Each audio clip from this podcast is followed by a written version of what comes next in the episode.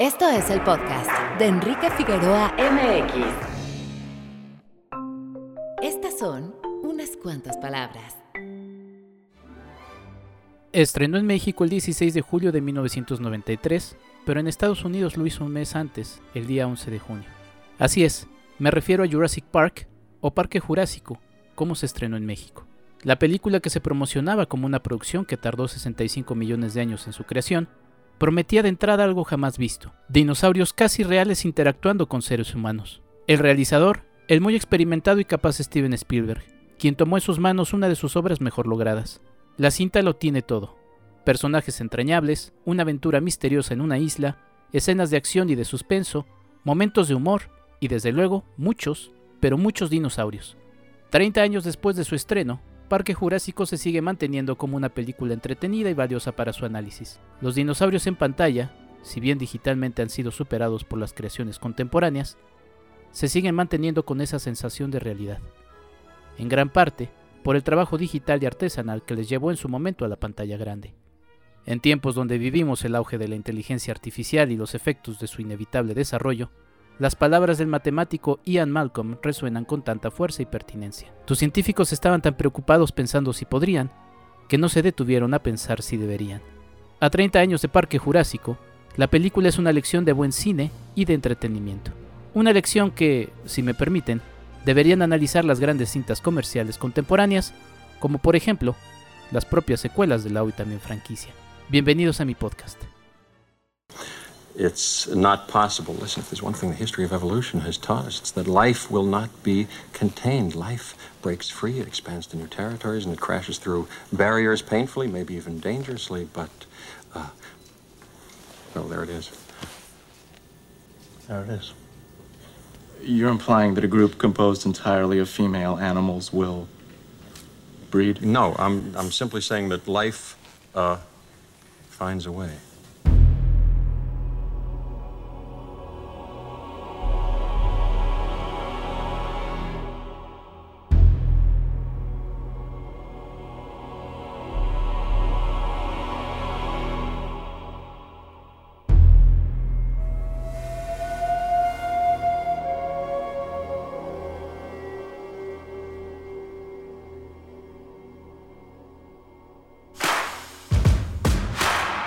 www.enriquefigueroa.mx.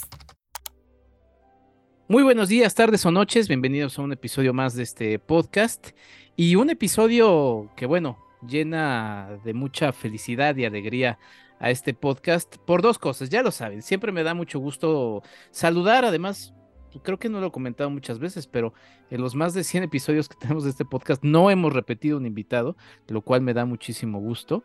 Em, no porque no quiera repetir, sino porque quiero tener siempre caras, voces nuevas.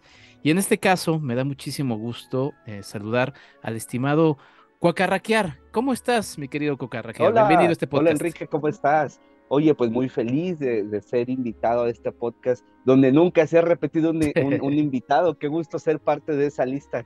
No, pues te agradezco muchísimo, mi querido Cocarraquear. Y justamente el segundo elemento es que es por el aniversario, para celebrar el aniversario de una película que, pues bueno, mm, pues sí, prácticamente la gente de nuestra generación, porque compartimos la misma generación, mi querido Cocarraquear, pues nos, nos impactó y que a nivel cine, pues bueno, es una película que ha impactado a, muchísimas otras eh, producciones. Estoy hablando de Jurassic Park, película de 1993, Parque Jurásico, dirigida por Steven Spielberg, que ya celebra 30 mm, años. Saludos a la gente que nos escucha en el futuro. El 11 de junio eh, se estrenó en los Estados Unidos de 1993 y el 16 de julio lo hizo en México, eh, por lo menos con datos que tengo de, la cartelera eh, cinematográfica de 1990 a 1999 estuvo en Ciudad de México aproximadamente 10 semanas. Eh, estaría interesante conocer, bueno, este ejercicio que, que ya luego les platicaré de él. Eh, es un ejercicio muy amplio, pero estaría padre tener más datos también de lo que pasó en el país. Pero bueno, mi querido Coacarraquear, para no hacerlo más, más largo, ¿cuándo fue cuando viste por primera vez esta película en el ya lejano 1993? La vi en su estreno en la ciudad de Guadalajara en el cine. Soy ah, muy afortunado de que mi primer acercamiento a Jurassic Park fue en una sala de cine. Mm. Y, y, me recuerdo muy bien, mira, yo como una infancia nerd y, y, bastante geek, pues era consumidor de cómics, ¿no? Entonces, yo recuerdo muy bien que los cómics de la época compraba pues Batman, Superman y diferentes cómics de DC y de Marvel. De repente todos los cómics se empezaron a llenar de publicidad que decía una aventura que decía como 65 millones de años in the making, ¿no? Y se veía una garra como que rompía así la página de la publicidad. Y esa era como la campaña de anticipación. Y Jurassic Park, Jurassic Park, y era de, ok, esto me interesa, ¿no? Entonces sí, la primer acercamiento que tuve fue primero con la campaña que aparecía en los cómics y cuando salió la película, tuve la fortuna de poderla vivir por primera vez en el cine. Difícil recordar en qué cine la, la viste, ¿verdad? Claro que no, lo recuerdo ah. perfecto porque hay una gran aventura alrededor de... En mi cabeza es una gran aventura, sí, probablemente no, pero los años ponen las cosas y las magnifican, ¿no? Entonces, yo estaba en un club deportivo con varios primos y amigos, entonces casi todos los días después de la escuela íbamos ahí a jugar básquetbol, íbamos ahí a pasar la tarde y eh, con un primo pues estábamos ahí y fue de, oye, ya salió la de Jurassic Park, vamos a verla al cine, ¿no? Sí, pues ahí cerca estaba un cine que ya no existe en Guadalajara, que se llamaba Charlie Chaplin. Era todo un clásico porque en ese cine los fines de semana hacían matinés con películas de Disney, películas familiares. Entonces fue de, bueno, hay que salirnos para ir a ver la película y yo no traía dinero para el boleto. Entonces me, me dice mi primo, pues pues ¿qué hacemos? Solo completamos por un boleto. Y yo, yo ya había, ya me había tocado alguna vez en la calle que alguien se me acercó y me dijo, oye, amigo, ¿no tienes un peso que me prestes para completarlo de mi camión? Y yo, ah, sí, claro. Bueno, pues yo utilicé lo mismo y con eso que junté pude entrar a ver Jurassic Park esa, esa tarde en Guadalajara de apesito pidiéndole a personas que iban pasando, junté para mi entrada de Jurassic Park. Órale, qué gran, qué gran anécdota y qué, qué, qué padre que además sí, sí recuerdas el cine, creo que es pertinente mencionarlo. Yo no me acuerdo en qué cine la vi y es que lo quería comentar porque no sé cómo fue en Guadalajara y creo que estaría interesante, pero en Ciudad de México... Eh, el primer cine de estos multicinemas que ahora ya pues, conocemos y tenemos, eh, fue el Cinemark CNA que está al sur de la, de la ciudad. Y ese, yo me acuerdo de ahí la primera película o las primeras, seguramente la primera fue Pocahontas, em, que fue casi nada despuesito de Jurassic Park, pero estamos en este periodo en el que todavía esos cines todavía no llegan a, México y eh, estamos en un momento en el que los cines donde vimos Jurassic Park pues ya no existen, ¿no? Entonces, eh, pues también te da esa, esa nostalgia, ¿no? Totalmente la nostalgia, sí. A ver, este cine donde yo lo vi era el típico cine de una familia de esa época, ¿no? Que era un negocio familiar, no era una cadena, pues era un cine de Charlie Chaplin y estaba orientado precisamente a funciones familiares, entonces solamente tenían una sala, una sala bastante grande, este, donde, pues, sabes, había su intermedio y todo, la usanza de esa época, ¿no? Así siento que me rechina la rodilla mientras estoy hablando de esto. Sí, no, bueno, es que estamos hablando literalmente de otra, de otra época. Mira, de la gente que nos está escuchando, yo lo voy a compartir en, en, en imágenes, pero le estoy enseñando a mi querido Cuacarraquer, digo, tengo aquí, ay, es que tengo el, filtro para que no vea mi, mi, relajo de, de dónde estoy grabando, pero es un VHS y este VHS justamente menciona eso, la aventura que tardó 65 millones de años en realizarse y, y se nos presentaba así la película. Yo la vi, tendría unos 7, 8 años cuando la vi y me acuerdo que también era una película que te avisaba, no la podías ver de, creo que de menos de 8 años, porque y entre los niños ya nos decíamos... Eh, es que, que, se comen a alguien y era así como, ay, qué padre, ¿no? Entonces quiero verla con más ganas, ¿no? Eh, y además dinosaurios, mi querido Cocarraquear, que pues digo, yo creo que a partir de esto obviamente se potencializa más, pero como niño, eh, y pues sí, aquí voy a entrar, como niña también, y vamos a entrar al tema también eh, feminista de la propia película, ¿no? Por ahí lo menciona el personaje de Laura Dern. Pero pues como niño, en esas épocas y más que todo estaba más sesgado por género, pues era niño equal to dinosaurios, ¿no? O sea, entonces que llegara una película de dinosaurios que no habíamos tenido eh, una película de estas características. Lo más cercano eran los dinosaurios de fantasía. Em, pues obviamente Pie Pequeño, que pues más que emocionarte te destrozaba el corazón, ¿no? Eh, pero no teníamos una película así. Sí, cinematográfico era Pie Pequeño, la verdad, ¿no? Y algunas cosas en stop motion, ¿no? Este, por, ahí muy, de muy pequeño pude ver el primer King Kong y hay un momento donde King Kong pelea contra un T-Rex, ¿no? Que es así de stop motion, pues. Y bueno, en su momento, pues era emocionante verlo, pero nada comparado con lo que después nos presentó Jurassic Park. ¿Y te acuerdas qué pasó por tu cabeza después de haberla visto? ¿Qué, ¿Qué, siguió después de haber visto por primera vez Jurassic Park? Creo que es muy importante que la gente que nos esté escuchando, porque probablemente son más jóvenes que nosotros, se den cuenta que esta película sale en un periodo de transición muy interesante dentro de la industria, donde tú cuando eras pequeño veías una película y tú claramente podías identificar cuando algo era efecto especial, se veía la pantalla verde, los efectos tenían un filo ahí, que aunque a veces era muy pequeño, alcanzabas a notar que, ah, esto es un efecto especial, ¿no? Pero esta película viene precedida por Terminator 2 también, donde yo me acuerdo que vi, pues, este personaje que se hacía de, de, metal líquido, y fue de, wow, es que esto ya no, mi, mi mente ya no alcanza a descifrar que esto es un efecto especial se ve demasiado real. Entonces, cuando vio Jurassic Park, yo le estaba viendo y decía, es que no, no puedo entender cómo esto no se ve falso, cómo se ve tan real. Y en mi cabeza no podía identificar eso que sí podía ver con películas de unos años antes, donde se notaba que ahí estaba sobrepuesto algo. No sé si soy claro con este ejemplo, pero en esta película, así en mi cabeza lo primero que pasó fue de, es que esto es verdaderamente real. Sí, pues, pues si quieres vamos a empezar justamente por ese, por ese tema. Hay un documental que, que promuevo mucho que es eh, Light and Magic, que ustedes pueden disfrutar en, en Disney Plus, en donde justamente se va repasando la historia de Industrial Light and Magic, esta empresa que funda George Lucas, eh, creador de Star Wars, para pues crear estos efectos que, que en su época pues nadie hacía y a partir de ahí pues empezó a, trabajar en muchos desarrollos eh, para películas que, disfrutamos al momento. Y justamente, mm, pues Jurassic Park termina siendo un momento importantísimo en, en la historia del cine, porque mencionabas el, elemento del stop motion. Durante muchos años se, usaba justamente el stop, motion y el propio Steven Spielberg, director de, Jurassic Park, lo había pensado como una opción para la realización de esta película, que se basa, no lo mencionamos, en una novela de Michael Crichton de 1990, un cineasta, bueno, también sí, o sea, un, tipo que ha sido adaptado al, cine y que también tiene muchos elementos muy interesantes de autor. Eh, pero bueno, el asunto es que eh, Steven Spielberg como que no estaba tan convencido del asunto del, stop motion y combina distintos elementos entre físico, animatrónicos, computadora, algo que también es muy interesante en este documental de Light and Magic, porque empieza a ser como el parteaguas de lo que empieza a venir a partir también de Terminator y todo el trabajo de James Cameron, desde luego. Em, pero es un momento en el que además estas tecnologías se combinan con lo tradicional y se sigue viendo muy bien, porque además es una película que seguimos viendo afortunadamente en pantallas de cine con restrenos que, que se siguen manteniendo y es una película que a pesar de los años se ve muy bien.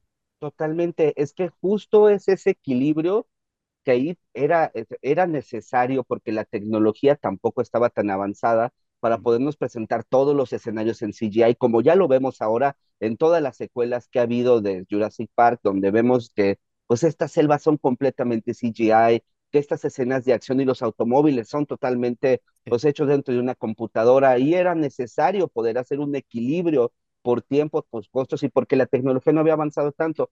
Y justamente eso es lo que hace que esta película se siga sintiendo verosímil, que se siga sintiendo real porque los escenarios son reales, porque hay dinosaurios que sí son de goma, hechos ahí al momento, y los, los actores y las actrices podían reaccionar a algo que estaba ahí, ¿no? Entonces creo que esa mezcla que sigue haciendo, por ejemplo, Guillermo del Toro al día de hoy, y creo que por eso sus películas son tan afortunadas también, pues en cuanto al paso del tiempo, ¿no? Si ves el laberinto del fauno, esa mezcla se parece mucho a Jurassic Park, ¿no? De lo real con lo que puedes hacer con lo digital. Sí, sí, es importantísimo eso, hablaba de, del stop motion, de alguna manera lo que hace Steven Spielberg con el equipo de Light and Magic es sí hacer como una especie de stop motion, pero con computadora, ¿no? O sea, crean algunos como maquetitas, eh, sí, como esqueléticas, a partir de las que empiezan a, a, simular el movimiento que empieza a capturar la computadora, pero también crearon un T-Rex, o sea, esta, esta escena del, del, obviamente estamos con spoilers porque pues ya tiene 30 años, ¿no? Yo creo que em, incluso aunque no la hayan visto, ya han visto las escenas homenajeadas y recreadas y parodiadas en un montón de productos, ¿no? Exactamente. Entonces está este T-Rex que, que, crean, sobre todo en esta secuencia de, del ataque a, a los autos y tuvieron que, echar agua porque pues, es una escena de lluvia y constantemente estaban secando con toallas al, al, T-Rex para que no se, se, dañara, porque pues era una especie como de una espuma. Los velociraptores, que también pues, son una creación, si quieres ya más adelante hablamos de los velociraptores, que además son una creación eh, exclusiva de la película, pero sí estos elementos, el, el, el, Triceratops que está también acostado, también los, los crearon, son, son elementos que te dan esa sensación de realidad, ¿no? De que es físico, de que sí están ahí presentes. Sí, y por ahí en las escenas, en los extras y las escenas adicionales que traen los DVDs o los Blu-rays, hay una escena muy bonita donde están con el T-Rex real, en esta escena de los, de los vehículos, y se moja y hace como una especie de cortocircuito y el T-Rex empieza a mover la cabeza de un lado a otro. Es fantástico porque parece que se está convulsionando y es un T-Rex real ahí al lado, ¿no? Te habla pues de toda la, toda la inventiva y cómo tuvieron que resolver cosas utilizando lo mejor del pasado, mezclándolo con eso que en ese momento era el futuro, ¿no? Hablabas de esta aventura cuando fuiste a ver la, la película y la aventura misma de ver la película es, es eso, ¿no? O sea, la película se nos muestra como una película de, pues sí, de ese género, ¿no? De, de, de, un viaje, o sea, es un viaje que te lleva a una isla fantástica, ¿no? Que es esta isla eh, nublar en donde se lleva a cabo o está construido el Parque Jurásico. Eh, eh, y, todo, o sea, la personificación también de, de, de, de Laura Dern y de, y de Sam Neill, que son estos exploradores, y nos involucran en eso que va guardando muy bien Steven Spielberg hasta la primera vez que vemos a un dinosaurio, ¿no? Pero todo lo va manejando muy bien, maestro del suspenso, heredero de, Hitchcock, fanático de Hitchcock, Em, justamente para, para mostrarnos eso, porque todos, y bueno, obviamente la música que ya hablaremos, pero es una película de aventura entre muchas otras cosas, Cuacarraquear. Me encanta, es que desde los primeros minutos de la película te queda claro que estás entrando a un lugar que es peligroso, ¿no? Con esta escena donde están con estos contenedores y tú nunca ves al Velociraptor, solo ves a un montón de gente con estas pues como cosas de electrochoques y con un montón de luces alrededor y es un ambiente de mucha atención, de cuidado, porque aquí hay algo súper peligroso y en el momento donde agarran a uno y lo empiezan a sacudir, dices, wow, esto, estamos entrando a un territorio donde parece ser que nunca hemos estado antes, ¿no? Sí, y fíjate que, que ahorita que mencionas eso, sí, la película desde el inicio te dice, este lugar es peligroso. Sí. o sea, este lugar, pensaba en otra escena, ahora que la, la volví a ver para este episodio, llega el personaje de Gennaro, este abogado que termina siendo un poquito como también una especie como de representación de todo lo, lo la, parte empresarial. La maldad corporativa. La maldad corporativa, exactamente. Llega en una barquita que además me gusta este paneo en donde se nos muestra que es totalmente ajeno a todo, ¿no? Porque está con su traje, con su portafolio, eh, en un lugar totalmente parecido, seguramente sudando. Y en esa escena cuando baja, se resbala entonces pensé en esa idea y decía, claro, o sea, todos están tan distraídos pensando en, en cuánto va a costar el boleto, cuánto van a, a, generar de eso, que no están pensando en el tema de seguridad. O sea, como que, eh, y esa escena me parece tan representativa, además de obviamente ah, el inicio, claro. que es, que es eh, esa constante llamada de esto es peligroso.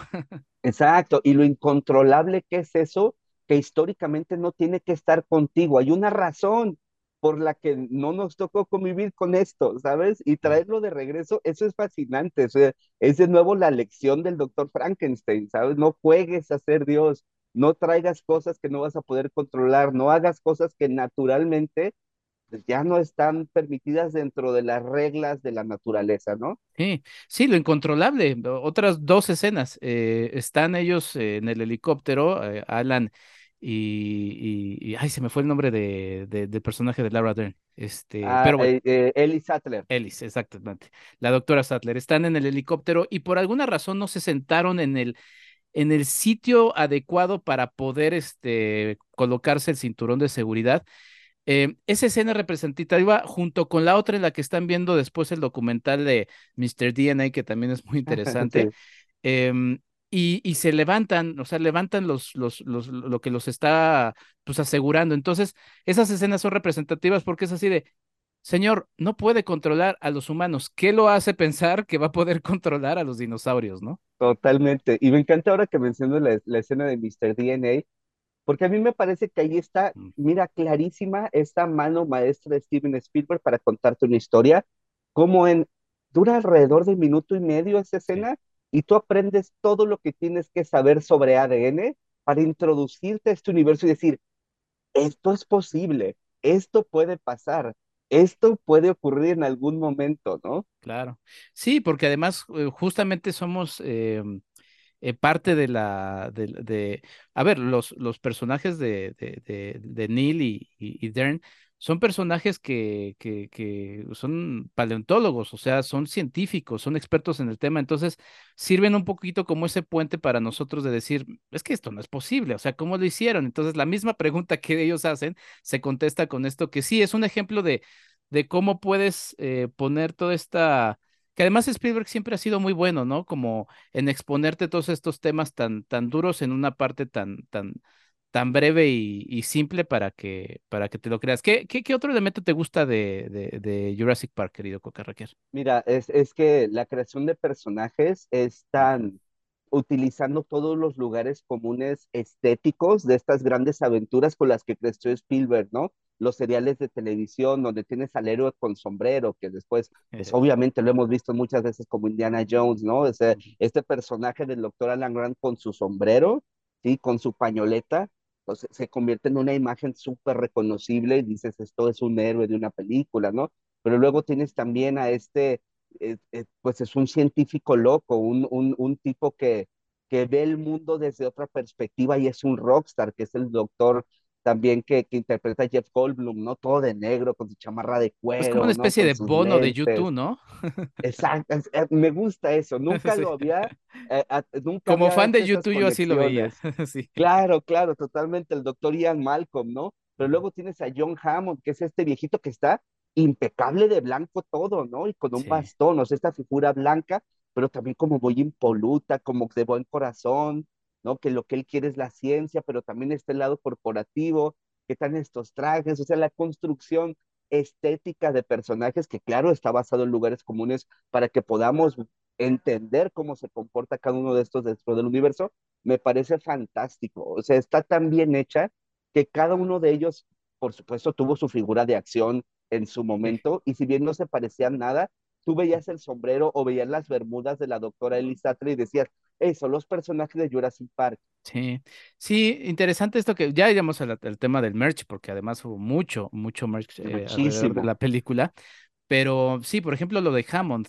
Eh, porque sí, también toda esa personificación tiene mucho que ver con lo que está diciéndote la película. Es un personaje eh, que nunca se le ve sucio su traje, que además es blanco, como bien mencionabas. Así es. Eh, que nos habla, nos puede hablar un poco de su, de su inocencia, de su, sí, un poco de, un poco de eso, pero además también de que es un tipo que no se ensució las manos, como los que están ahí excavando para buscar a los mosquitos, como los científicos, eh, como el cazador. Es un tipo que, que sí tiene ese sueño y demás, pero que no fue parte como de esa parte sucia del proceso y que también eso lo aleja un poco, ¿no? O sea, porque él también no deja de ser, a pesar de eso, em, parte de, ese, de, ese de esa mentalidad corporativa. Cuando están en la, en la comida y, está explicando todos los eh, temas, este, pues sí, más empresariales y de repente está como la discusión científica, pues, pues, sí, es como una especie de escena de Doctor Strangelove, ¿no? En donde están ahí, este, medio, medio imaginándose. Pero, pero, pero es eso, o sea, viven en dos mundos mientras los, los paleontólogos están sucios, ¿no? Claro, todo lo resuelve con dinero, ¿no? Y es un, y es un soñador que no tiene los pies en la tierra, pues, y por eso se le sale de control. Sí, un soñador, fíjate que yo lo, lo veía un poco también, y porque en ese mismo año Steven Spielberg dirige La lista de Schindler. Eh, que además eh, la dirige despuesito, o sea, ni, ni termina de, de, grabar eh, Jurassic Park, bueno, la postproducción de Jurassic Park, y ya se va a filmar la lista de Schindler. Yo pensaba, y a ver qué te parece esto, mi querido Cocarraquear, en estas pláticas nerds, yo, yo veía a Hammond como una representación de Steven Spielberg. Em, porque además eran los años en los que Spielberg no era tan bien visto como, como, como realizador, se le consideraba un realizador de películas de dinosaurios, de películas eh, para niñas y niños, eh, como, no, como no un realizador serio, sino más bien como un realizador exacto. Em, pero, pero en la lista de Schindler quería mostrar que era un realizador serio y ya también estaba en una etapa de su vida en la que iba a hacer películas, por así decirlo, estoy entrecomillado más serias porque no considero las otras que no lo sean, pero, pero entonces yo lo veía como cuando en ese diálogo que tiene Hammond diciendo es que yo quería hacer este parque y todo eso, veo un poquito como Spielberg tratando de reflexionar un poquito sobre, sobre su cine. Em, en donde pues él tiene un sueño, pero de repente todas estas películas como que le estaban pegando y se le fue de control al punto de que pues no lo consideraban serio. Eh, no sé, yo lo veía un poco como un espejo a Hammond. me gusta, me gusta mucho esa comparación. Yo no la había hecho, pero tienes toda la razón, porque al final Hammond lo que quiere es presentarte un gran espectáculo y te quiere maravillar con algo que tú nunca has visto. Y eso es lo que Steven Spielberg hacía y sigue haciendo en su cine. Sí. La música, querido Cocarraquear, que además es de los soundtracks más, más eh, pues llamativos y además que, que, que, más se nos quedaron en la memoria. Y yo creo que también de los primeros soundtracks que como cinéfilos eh, descubrimos su poder y todo lo que podía tener eh, como parte del lenguaje cinematográfico. Es bien interesante cómo John Williams siempre tiene la, la combinación de notas perfectas para hacerte sentir la tristeza o la emoción o el rush de energía. Y en este caso, es, es la combinación de notas que te hacen sentir que estás entrando en una aventura increíble.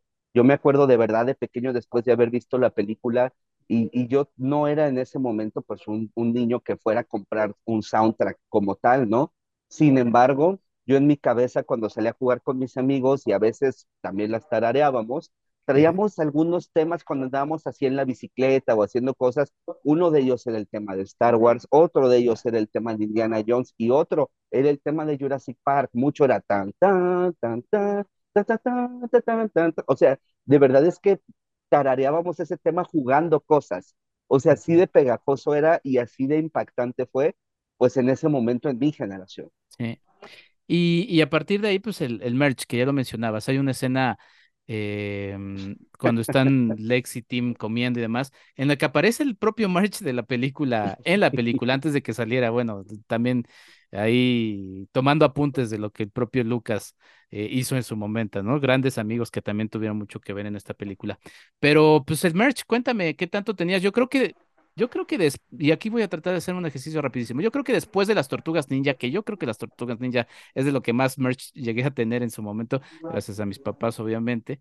Eh, pero yo creo que Jurassic Park fue el segundo, porque había muchas cosas. ¿Tú qué, qué te, tanto tenías de, de, de, Jurassic Park? Es que de verdad era muy emocionante cómo podías salir de ver la película y a los pocos días ir a una tienda, un supermercado y encontrarte con toda la línea de juguetes de Kenner que estaba fantástica. Es que no solamente estaban los personajes, sino los vehículos y estaba todo el complejo este donde tenían al T-Rex, estaba el T-Rex, los Velociraptors, estaba increíble. Yo personalmente tuve el T-Rex, que tenía una parte que tenía como un ataque, que sí. le podías quitar una parte y se le veía la costilla. Que era como ¿no? color cafecito, ¿no? Exacto, Y exacto, también acá sí. lo tuvimos, sí.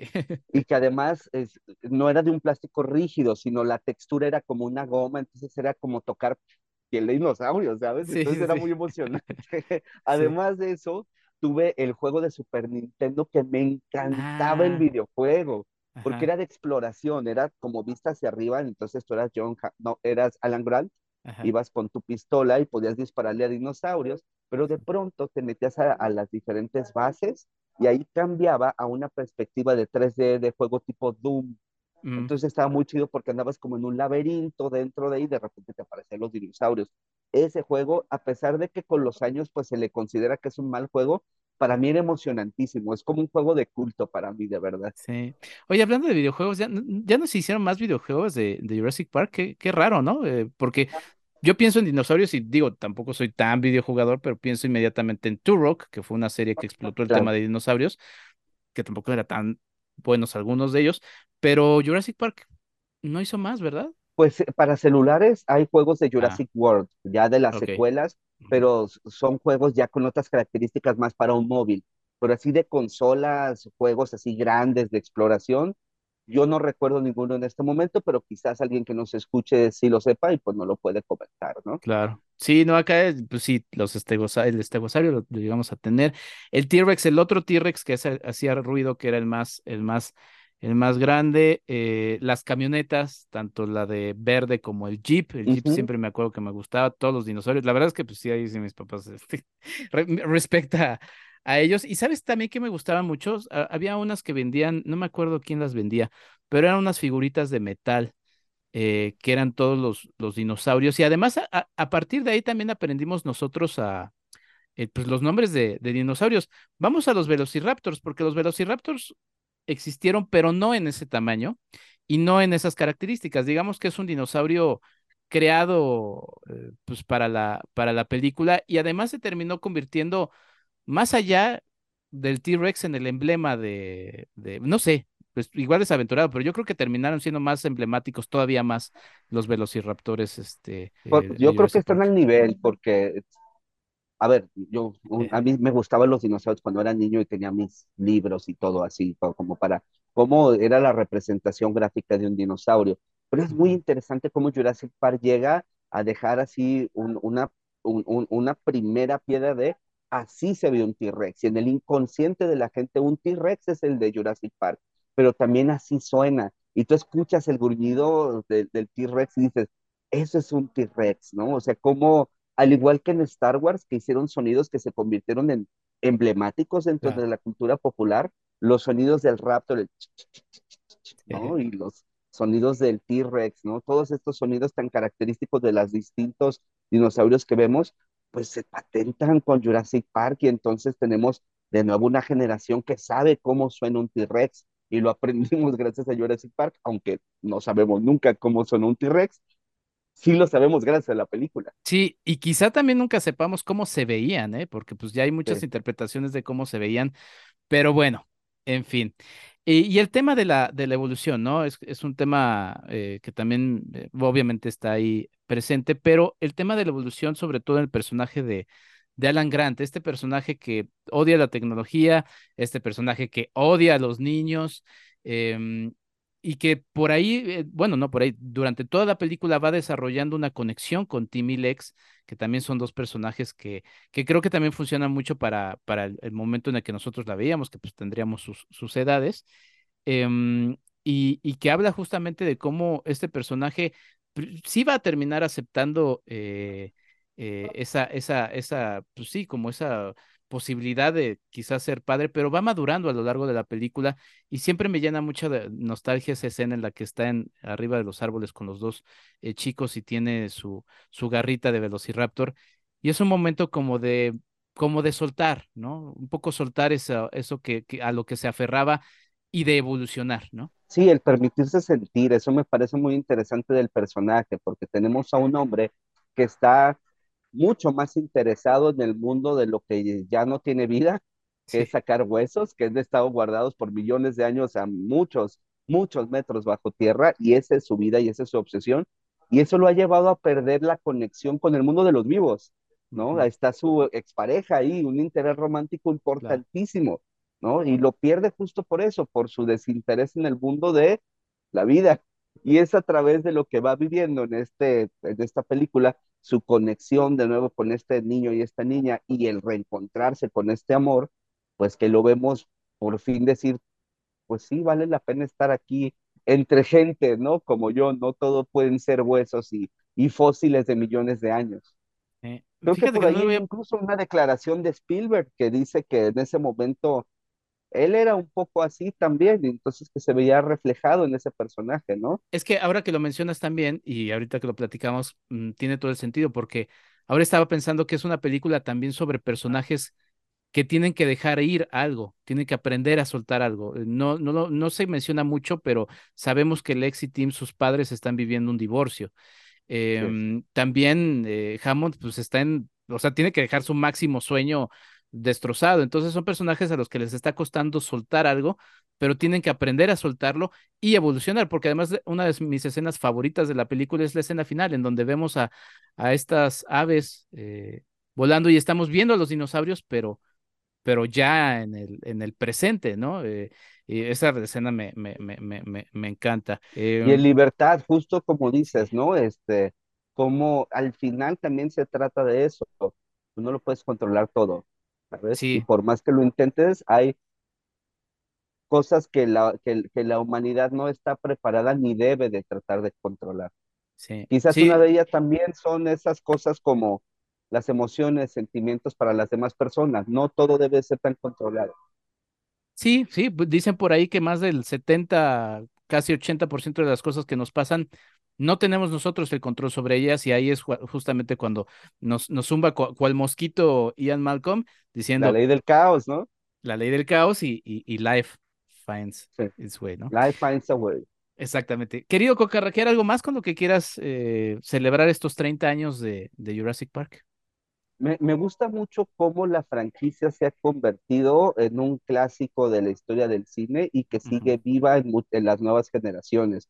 No solo con las películas clásicas, sino cómo ha salido reinventarse. Tú decías, la película se anunciaba que no era para menores de cierta edad. Pues ahora ya hay productos que son para menores de edad. La serie animada de Campamento Cretácico, que tiene toda la esencia de Jurassic Park y funciona muy bien y cumple el cometido de nuevo de presentarte una aventura donde hay un peligro que es mucho más controlado, donde hay dinosaurios, donde aprendes de dinosaurios y tal, ¿no?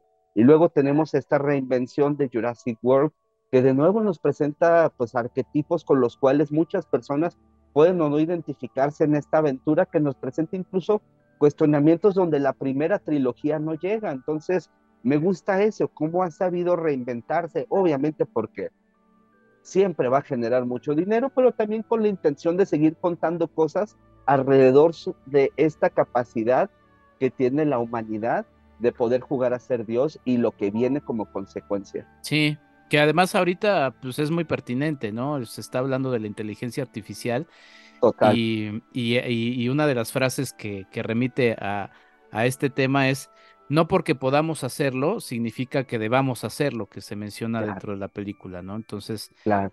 Pues bueno, una cinta con muchas, muchas aristas. Querido Cocarraquear, ¿dónde te pueden seguir todo tu trabajo, que además es estupendo y que siempre estás moviendo en todas partes? Y pues bueno, para seguir la conversación. Ah, muchas gracias. En todas las redes sociales me encuentran como Coacarraquear. En TikTok muchas opiniones de películas, en redes sociales como Twitter más noticias y cosas que van ocurriendo en mi ciudad y en Ciudad de México, pero en todas siempre hay contenido.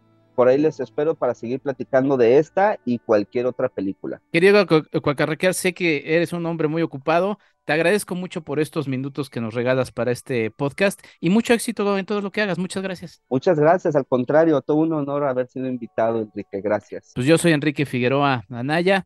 Nos escuchamos en un próximo episodio. Celebren 30 y más años de los que vengan de Jurassic Park.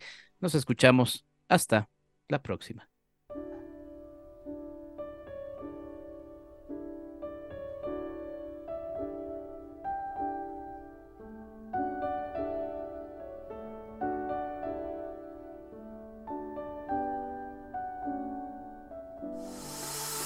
Esto fue el podcast de Enrique Figueroa MX. Hasta la próxima.